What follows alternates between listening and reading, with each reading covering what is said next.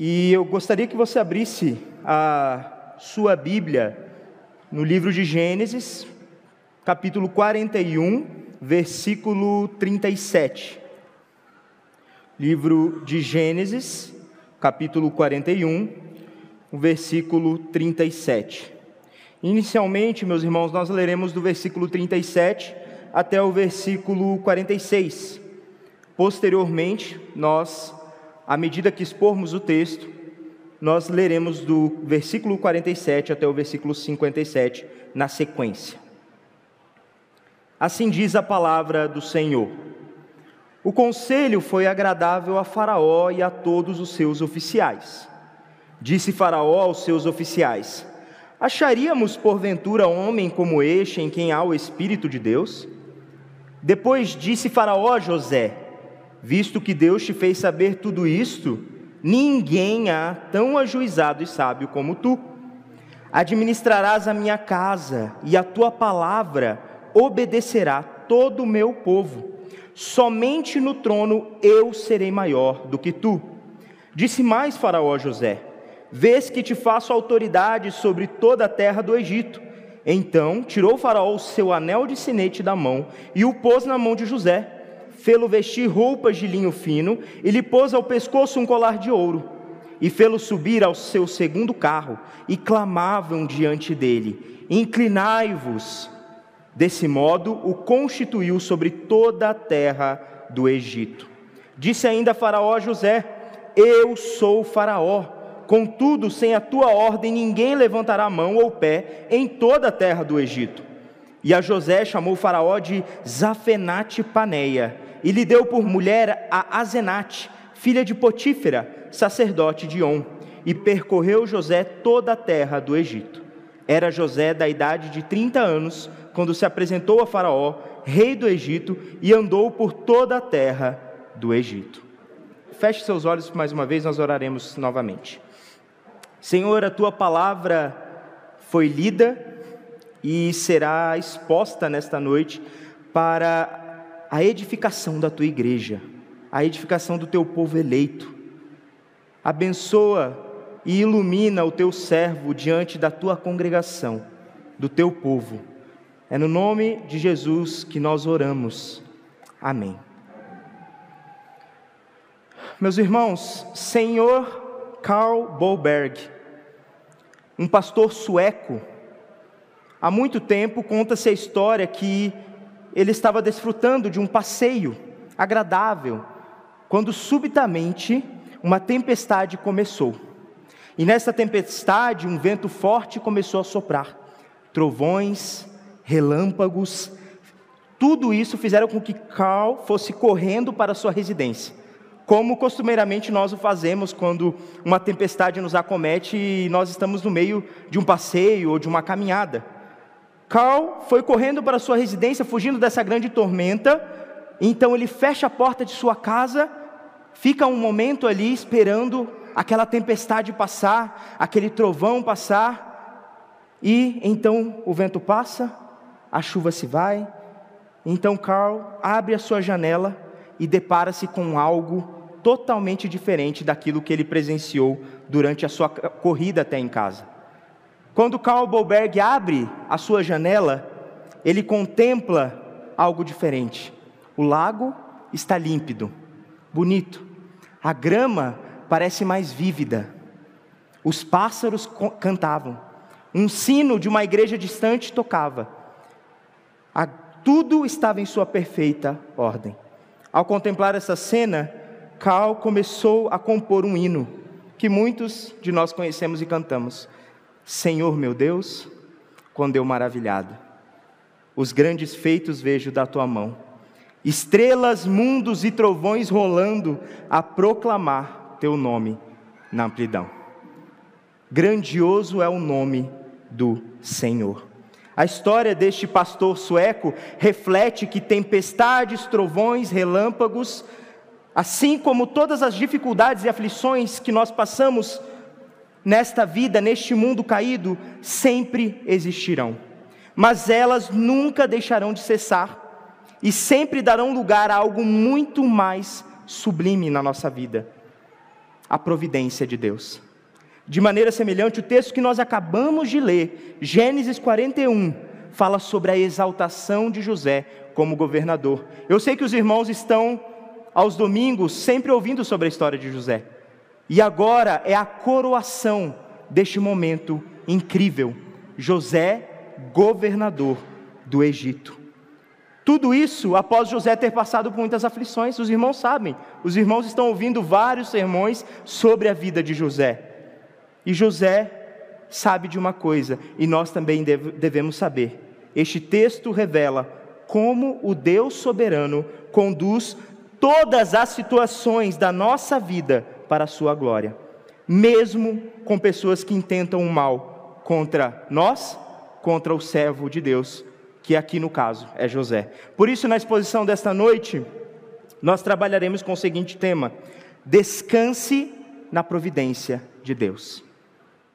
Hoje você não vai sair daqui necessariamente com algo, com um imperativo para se fazer nesta semana, mas este imperativo é para você não fazer, é para você descansar.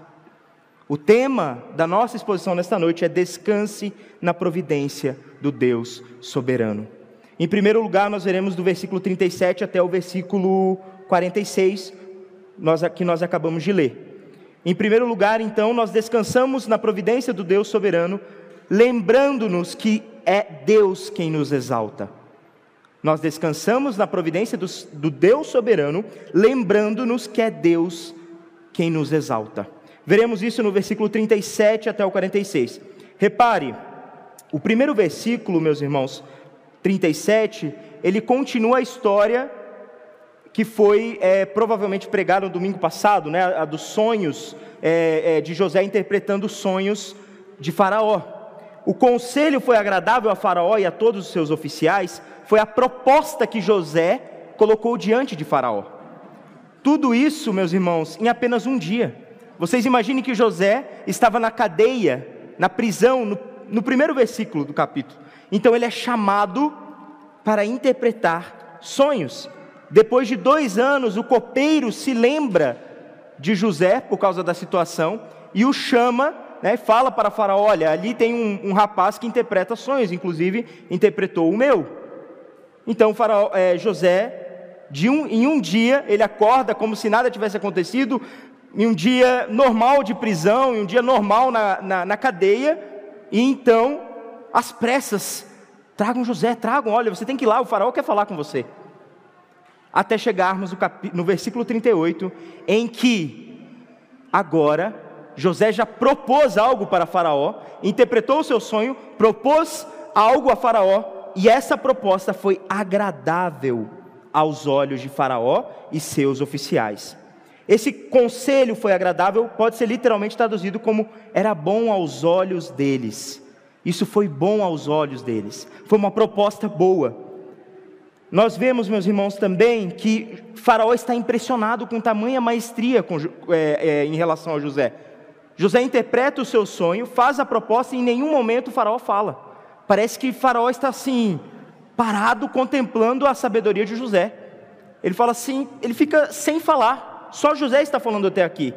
Aí agora começa a fala de Faraó. Versículo 38: Disse Faraó aos seus oficiais: Acharíamos, porventura, homem como este em que há o Espírito de Deus?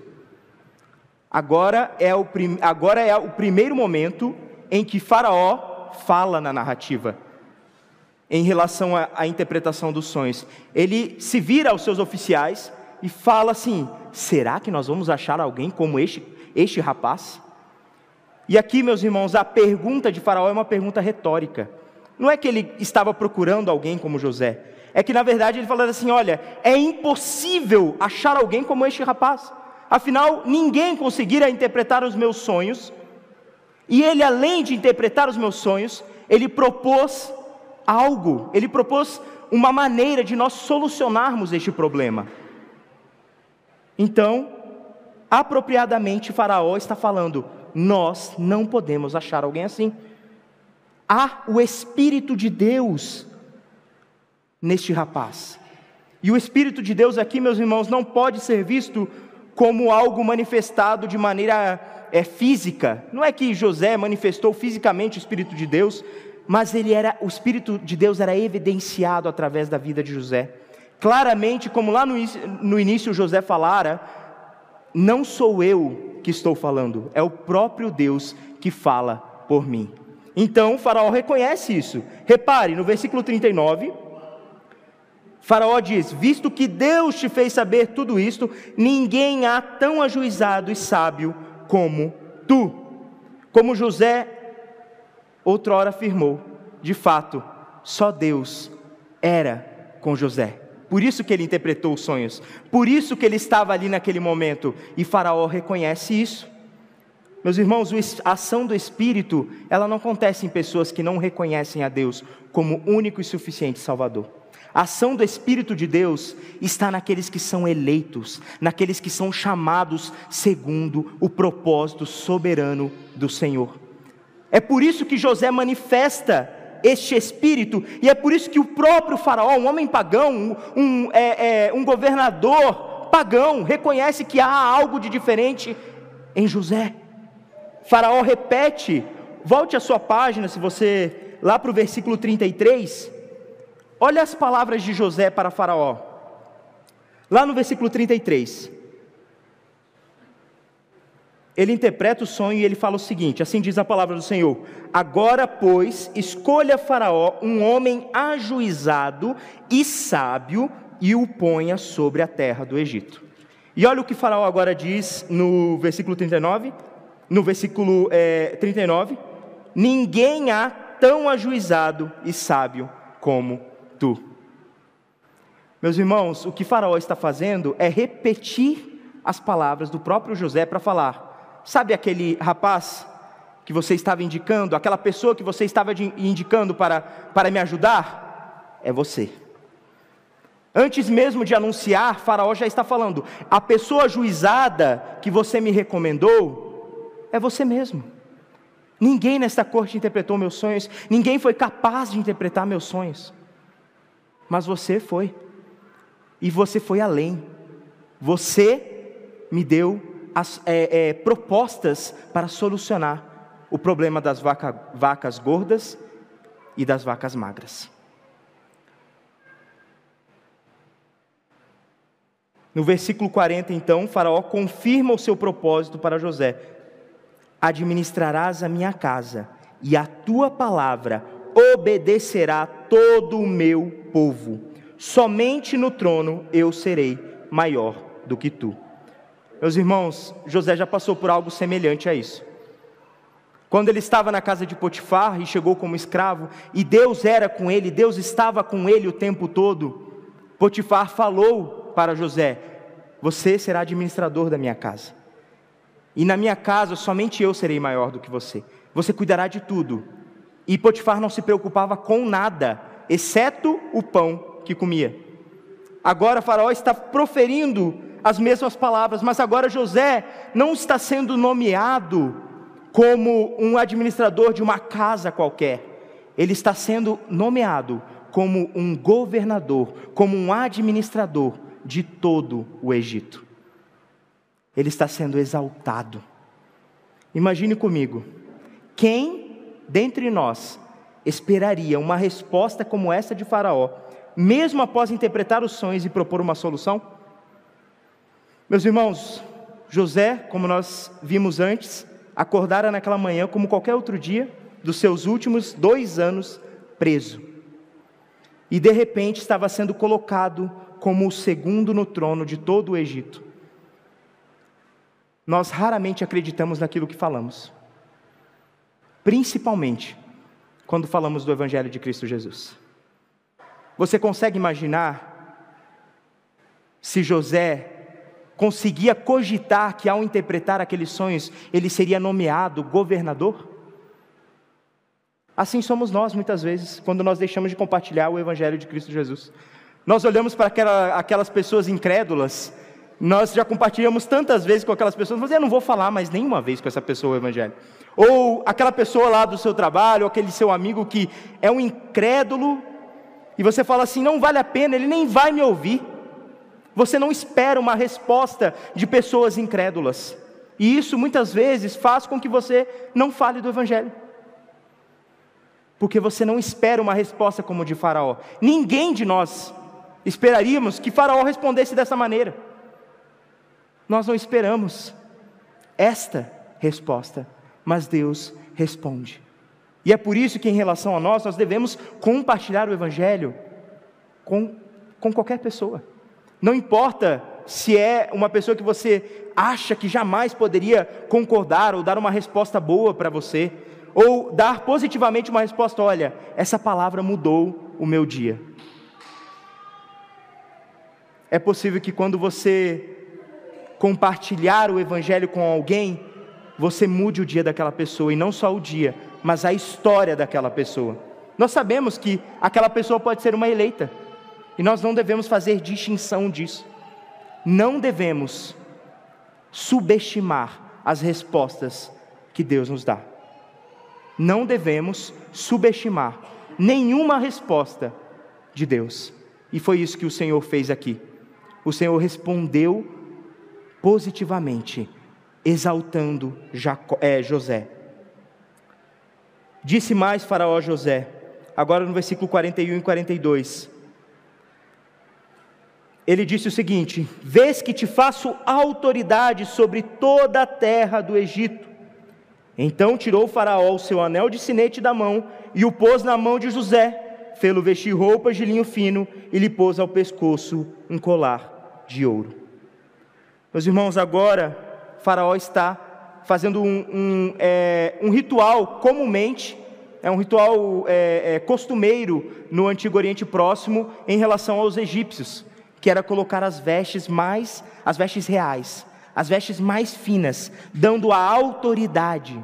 O anel, de, o anel sinete que é citado aqui, anel de sinete, é um anel que significa um anel de autoridade. José tinha aquele anel, com aquele anel, ele poderia validar documentos no lugar de Faraó. Ou seja, ele era a pessoa mais importante daquele local. Quando o Faraó não estivesse ali, José que atenderia todos os chamados por causa dessa autoridade.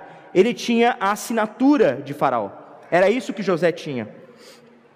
Essa, então, é, é, fica aqui perceptível como que todas as honras que vêm a José não são dadas por Faraó. Meus irmãos, essas honras são dadas pelo próprio Deus através de Faraó. Isso aqui é resultado da providência divina, da providência do Deus soberano. Como nós cantamos o hino antes de, de, de estarmos agora no momento da, da edificação na, pela palavra, providência, a santa providência do Senhor. José, lá no início da sua caminhada, com 17 anos, vestira uma túnica, uma túnica bonita, não é? E ele então saiu por aí, né, com aquela túnica tão bela. E ele foi alvo de, da, da perseguição de seus irmãos. Mas agora, o Senhor Deus, o Deus da providência, concede túnicas, vestes muito melhores do que aquela. Ele não só concede isso, como ele concede autoridade, anel de sinete, colar de ouro. E agora a situação é invertida. Vocês repararam que do versículo 33, desde o sonho interpretado por José, até o versículo 36, só José fala, e agora só Faraó fala com José. Honrando, exaltando, mas tudo isso é Deus que está fazendo para José. Versículo 43 a 46, para nós então encerrarmos essa é, primeira parte. 43: E fê-lo subir ao seu segundo carro, e clamavam diante dele: Inclinai-vos. Desse modo constituiu sobre toda a terra do Egito. Meus irmãos, essa é a segunda vez que José está, entre aspas, passeando pelo Egito. A primeira foi como escravo. Agora ele está em um carro para ser, é, é, para ser, de fato, para as pessoas se renderem a ele como governador. Ele entrou no Egito como escravo e agora ele está andando em um carro né, que aqui seriam uma, um, os grandes cavalos da época, e ele, todas as pessoas se inclinam perante ele para reconhecer a sua autoridade. Tudo o que está acontecendo aqui é o oposto do que aconteceu na vida de José. É, o nome de José agora muda. Repare no versículo 44, no versículo 45. E a José chamou o faraó de Zafenate Paneia. Antes ainda faraó fala que ninguém levantará a mão ou o pé em toda a terra do Egito. Ou seja, toda essa autoridade a gente está sendo, é, é, está sendo repetida ao longo do texto. E agora ele dá um nome a José. E Zafenate Paneia significa Deus vive e vê. Esse é o significado da, deste nome que Faraó dá para José, para José. Deus vive e vê. Meus irmãos, é importante ressaltar que José está aceitando as características egípcias sem contaminar-se com qualquer tipo de culto pagão ou de idolatria. Isso faz a gente lembrar de Daniel.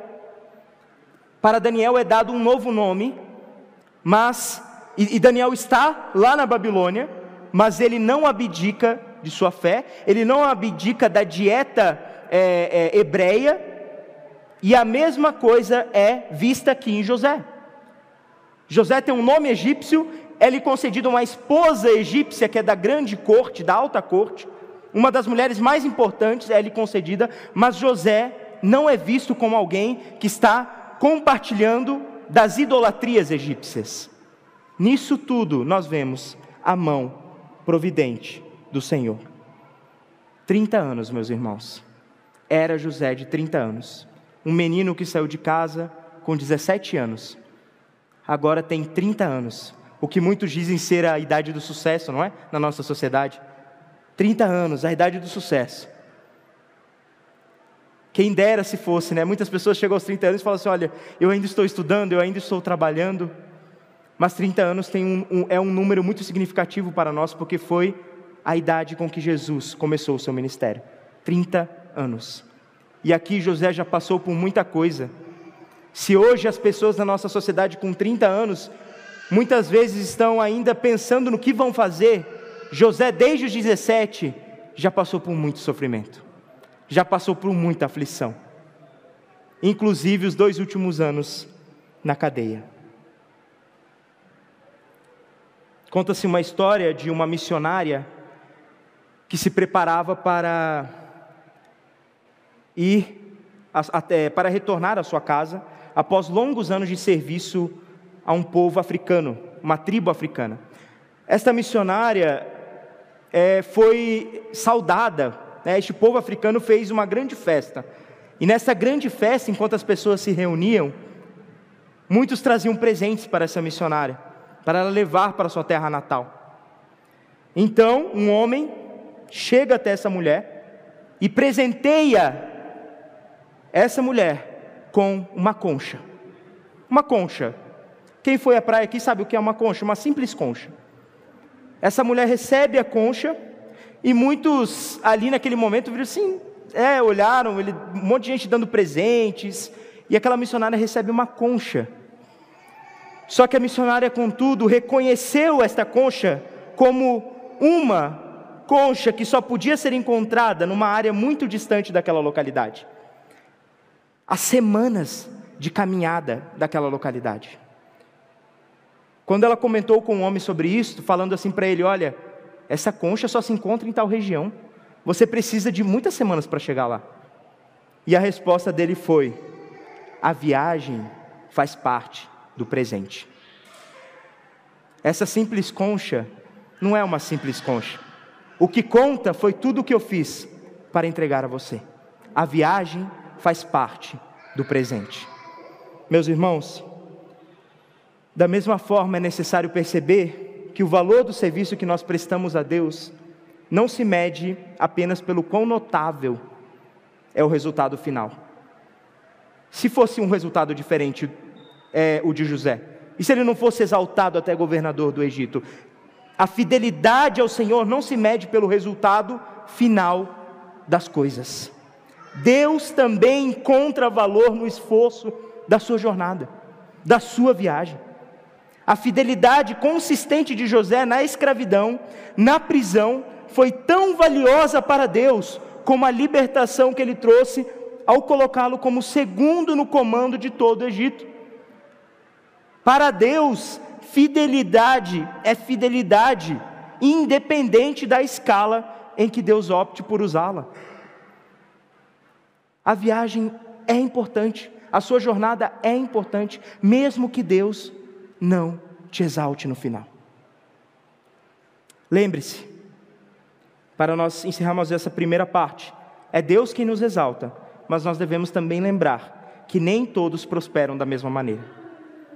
O plano de Deus para algumas pessoas será para servi-lo na obscuridade durante toda a sua vida. Pode ser você, pode ser eu. Nem todo mundo será exaltado governador do Egito. Nem todo mundo será exaltado a uma posição elevada. Mas o que nós devemos saber é que muitas pessoas não terão seus nomes reconhecidos como José teve. Muitas pessoas, nós não conheceremos as suas histórias, mas elas serão contadas na eternidade e elas serão reconhecidas por Deus, com certeza, porque Deus conhece a nossa fidelidade e Ele realiza o seu trabalho de maneira soberana através da sua vida, da minha vida, da nossa vida. Se em primeiro lugar nós devemos lembrar então que é Deus quem nos exalta, em segundo lugar, descanse na providência do Deus soberano, lembrando-se que a sua aflição não é em vão. Descanse na providência do Deus soberano, lembrando-se que a sua aflição não é em vão. Versículo 47 até o versículo 57, nós temos a conclusão da história de é, aflição e sofrimento até exaltação de José. Versículo 47 até o 49. Nos sete anos de fartura, a terra produziu abundantemente. E ajuntou José todo o mantimento que houve na terra do Egito durante os sete anos e o guardou nas cidades. O mantimento do campo ao redor de cada cidade foi guardado na mesma cidade. Assim ajuntou José muitíssimo cereal como areia do mar até perder a conta, porque ia além das medidas. Meus irmãos, este trecho de, do versículo 47 até o versículo 49, de fato demonstra o que aconteceu. A terra produziu abundantemente, como José falara ao, ao Faraó. A terra produziu de maneira abundante, de maneira inimaginável. Mas José durante os sete anos, separava mais ou menos 20% de toda a colheita e guardava. Separava 20% da colheita e guardava. Tanto é que o versículo é, 49 fala que era tanto cereal que era como a areia do mar. E essa referência nós temos lá em Gênesis 22, quando Deus fala a Abraão que a sua descendência será como a areia do mar. Não poderá, não, não poderemos contar. Algo muito é, pertinente quando nós pensamos em areia do mar, nós fomos uma vez à praia com a minha filha mais velha e ela gosta muito de farofa. E quando ela chegou lá, ela falou assim: Nossa, mãe, olha quanta farofa. É, ela ficou assim encantada, que ela nunca tinha visto a praia, e ela falou assim: Olha quanta farofa. Mas não era farofa, né? era areia. Mas imagine então o tanto de cereais que tinha para José guardar, como areia do mar. É como se ele chegasse numa praia mesmo, olhasse assim: meu Deus, tem muito cereal. Tem muito cereal aqui. Não dá mais para guardar, está, é, é, muito cereal, é, é, tem que guardar aqui, guarda ali. Em todo lugar que você ia, eu garanto lá na corte, que em todo lugar que você ia tinha um saco de cereal. E José guardava 20%. E ele foi guardando, e Deus foi prosperando, prosperando e prosperando. Tanto que no versículo 50, então, nós temos o ápice da glória de José. Olha o que diz o versículo 50. Antes de chegar a fome, nasceram dois filhos a José, os quais lhe deu Azenate, filha de Potífera, sacerdote de On. José, o primogênito, chamou de Manassés, pois disse: Deus me fez esquecer de todos os meus trabalhos e de toda a casa de meu pai. Ao segundo chamou-lhe Efraim, pois disse: Deus me fez próspero na terra da minha aflição. Meus irmãos, aqui nós temos o ápice da exaltação de José no Egito. Antes de chegar à fome, o texto está enfatizando que, ainda no tempo de prosperidade, ainda no tempo de bonança, Deus deu mais, Deus deu algo a mais para José. Dois filhos. Repare, algo aconteceu. Dentro da providência do Senhor e dos anos de fartura, Deus continua a abençoar José e sua família. E esse apontamento, meus irmãos, não é uma mera descrição. A gente fala assim, ah, então José teve dois filhos. Não. É, para, é, é o ápice de toda a história de José. E ele fala o seguinte: Deus me fez esquecer. Deus me fez esquecer de todos os meus trabalhos. Os nomes no relato bíblico geralmente acompanham o significado muito próprio da situação do personagem. Vocês se lembram de Raquel e Lia, lá em Gênesis 32, aquela batalha, uma tendo filho dali, uma tendo filho daqui, e ela dava, cada uma dava um nome referindo-se ao, ao momento em que ela vivia. Então ela tinha um filho, ela falava, porque Deus me abençoou. Né? Cada momento em que Raquel e Lia tinham um filho, naquela batalha das, das, é, é, das filhas ali, dos filhos, elas nomeavam, nomeavam conforme o nome, conforme o momento em que elas viviam. E José faz a mesma coisa. O primeiro é que José diz sobre Manassés que ele esqueceu de todos os seus trabalhos e de toda a casa de meu pai. E o segundo, que o tornou frutífero. Meus irmãos, Deus estava fazendo algo na vida de José. E muitas vezes nós esquecemos que Deus faz isso na nossa vida também. A despeito dos problemas, Deus, Ele não esquece de nós mas ele, o Senhor é o ator principal na nossa história. Nós somos coadjuvantes, nós não somos protagonistas. Nós queremos muitas vezes ser protagonistas, mas no teatro, Deus é o protagonista. E Ele providencia como ator principal todas as coisas que nós precisamos. Os dois filhos de José não eram acidentes. Os dois sonhos, assim como os dois sonhos de Faraó, não foram acidentes. Os dois anos que José ficou na prisão esperando o copeiro se lembrar dele, não foi um acidente. Nada é acidente, nada é coincidência na nossa vida, nada foge do controle do Deus soberano e da sua providência. O Deus soberano estava o tempo todo com José. E Manassés, meus irmãos, é claramente uma ironia para nós. É óbvio que José gostaria de esquecer tudo o que ele passou no Egito, tudo o que ele passou com seus irmãos, mas chamar seu filho de Manassés, fazer esquecer, tem o um efeito contrário. Porque toda vez que ele olhasse para Manassés, ele, lembrar, ele iria se lembrar do quê? Do momento em que lhe deu o nome, sobre esquecer-se de tudo aquilo que ele passou. É uma ironia que José está fazendo. Porque nós não, não nos esquecemos daquilo que nós passamos nessa vida, neste mundo de aflição. Isso nos dá uma, uma perspectiva diferente do que significa se esquecer na nossa sociedade daquilo que nós passamos. E talvez você esteja nessa noite lutando com essa re realidade. Talvez você esteja olhando para o seu passado e você está aí pensando: eu não consigo esquecer quando aquela pessoa fez algo ruim comigo. Eu não consigo esquecer quando eu pequei contra o Senhor e aquilo me acarretou tantas dificuldades e aflições. E nós não esquecemos, meus irmãos. Muitas pessoas bem intencionadas podem chegar perto de você e falar assim: olha, você tem que esquecer tudo isso que passou com você. Foi jogado no mar do esquecimento do Senhor. Mas nós não nos esquecemos, meus irmãos. Nossas memórias não são como uma memória de computador, de pendrive, que pode simplesmente, simplesmente ser deletada. Porém, o que nós podemos fazer é reformular o significado do passado, colocando no contexto do que Deus está fazendo em sua vida. Olhar com as lentes de Deus. Lembre-se que o teu trabalho, que a sua aflição não é em vão, porque você olha da perspectiva de Deus. Providência é olhar para o passado, não para o futuro. É olhar para o que Deus fez por você lá naquele momento de dificuldade e aflição. Reformule as suas lembranças. O seu passado ruim, aquilo que aconteceu com você, as suas dificuldades, as suas aflições. Olhe com as lentes da providência de Deus, porque hoje você está aqui, adorando o seu nome, exaltando o seu nome, o Deus soberano.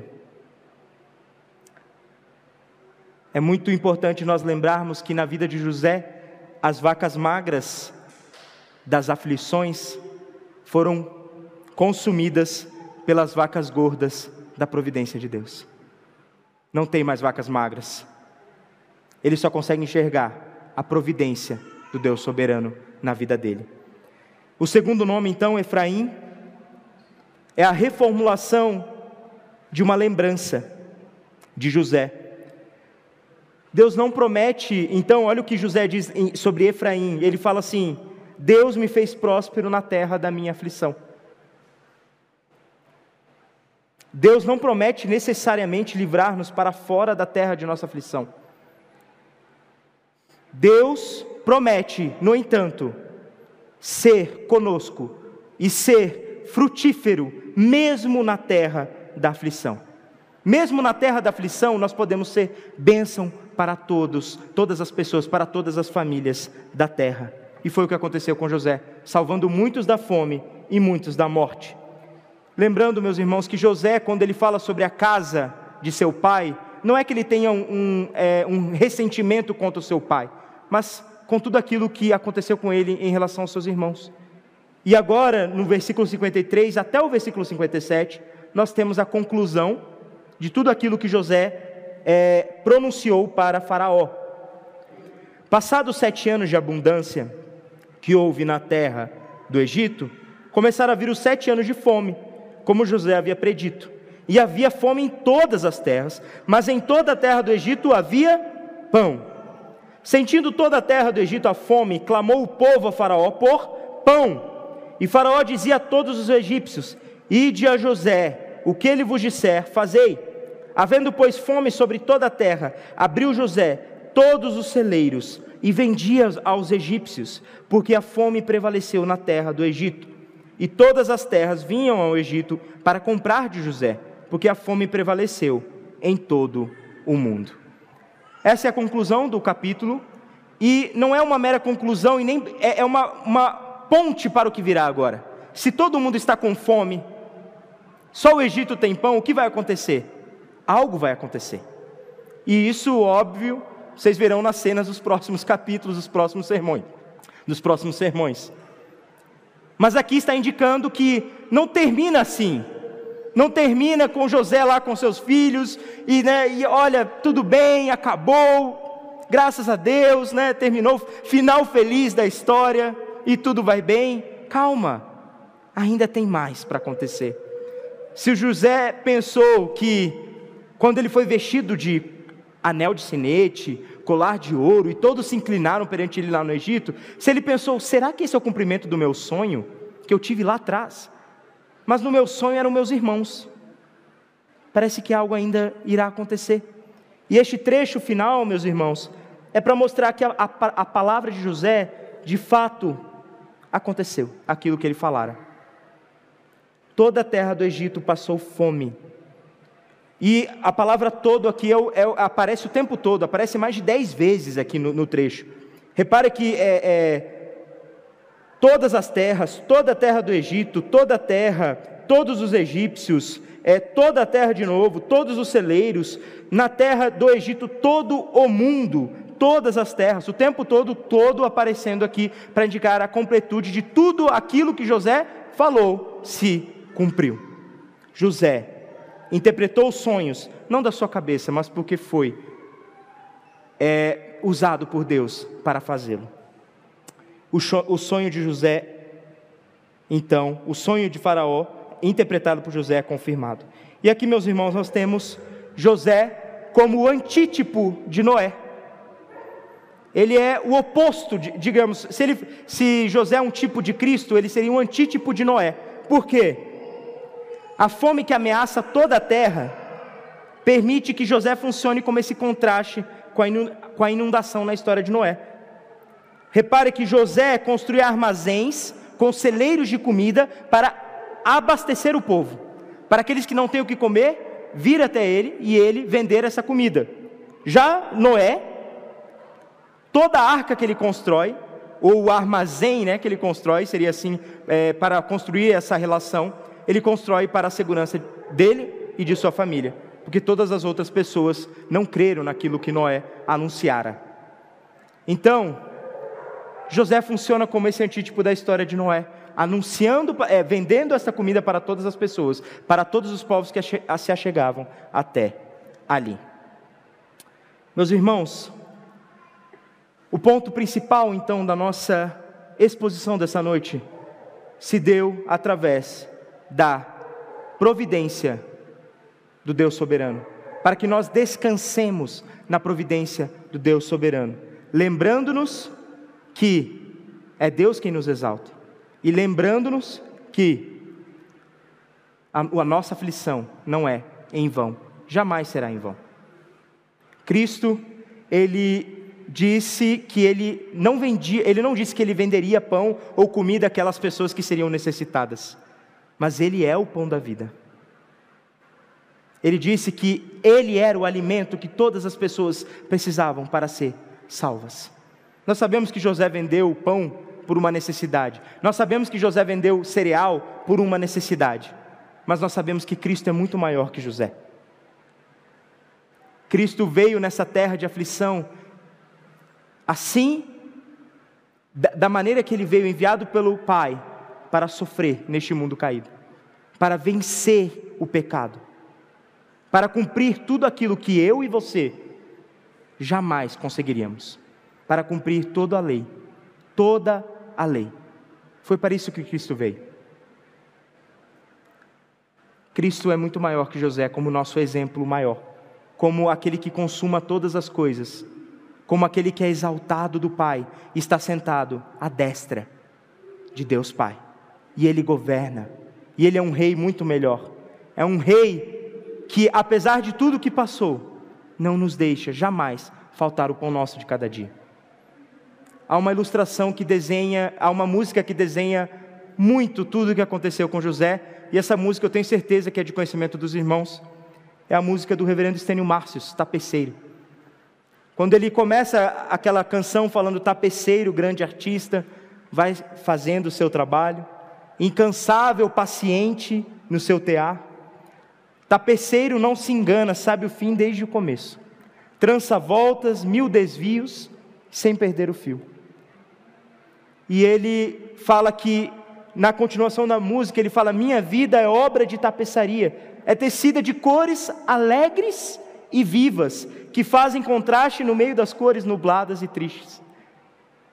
E é aí que Estênio coloca uma das frases, um, um dos poemas mais belos em canções que nós já tivemos a oportunidade de ouvir, que eu já tive a oportunidade de ouvir.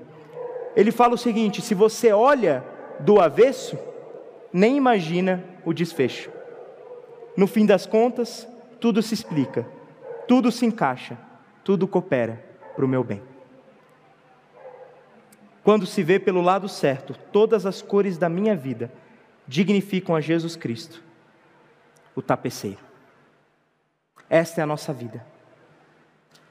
Nesta noite, talvez você não esteja descansando nessa providência tão preciosa Muitas vezes, é, você pode achar que essa providência não está funcionando muito bem na sua vida.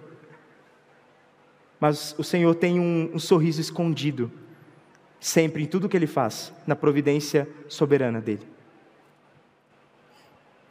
Porque as nossas lembranças, meus irmãos, de que Deus está conosco, elas jamais se apagam. E a lembrança daquilo de tudo aquilo que aconteceu com, contigo na sua vida de aflição e sofrimento, também não se apaga. Mas lembre-se de todas essas coisas como a providência do Senhor te guiando, a providência do Senhor te conduzindo. E eu gostaria de concluir com o exemplo de Cristo.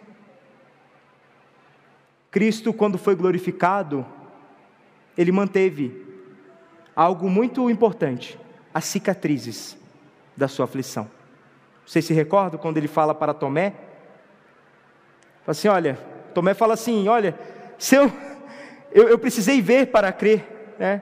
E é como se Jesus olhasse para ele e assim: você precisa me tocar para ver as marcas, para ver as cicatrizes que eu tenho em meu corpo. As marcas dos pregos e das feridas estão no corpo glorificado de Cristo.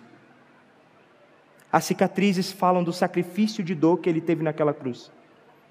Mas as cicatrizes nos comunicam algo muito mais belo: o fruto que produziu, os propósitos redentivos de Deus. E qual foi o fruto que veio desse sofrimento? Uma nova família de homens e mulheres, de todas as tribos e nações, que agora recebem uma nova vida. Uma família pela adoção perfeita de Deus. Então, quando Deus entra na sua vida, Ele o faz esquecer todos os seus sofrimentos e demonstra que tudo o que você passou não foi em vão. Todas as provações e desafios servirão para um propósito debaixo do sol, como num dia quente como neste domingo. Todas as provações servirão, mas principalmente todas as provações criarão em nós um anseio tremendo por nossa verdadeira pátria. Lá não haverá mais aflição, lá não haverá mais dor, Cristo reinará para sempre. Aqui não é o nosso lar. Aguardemos aquele que vem e vem sem demora. Amém.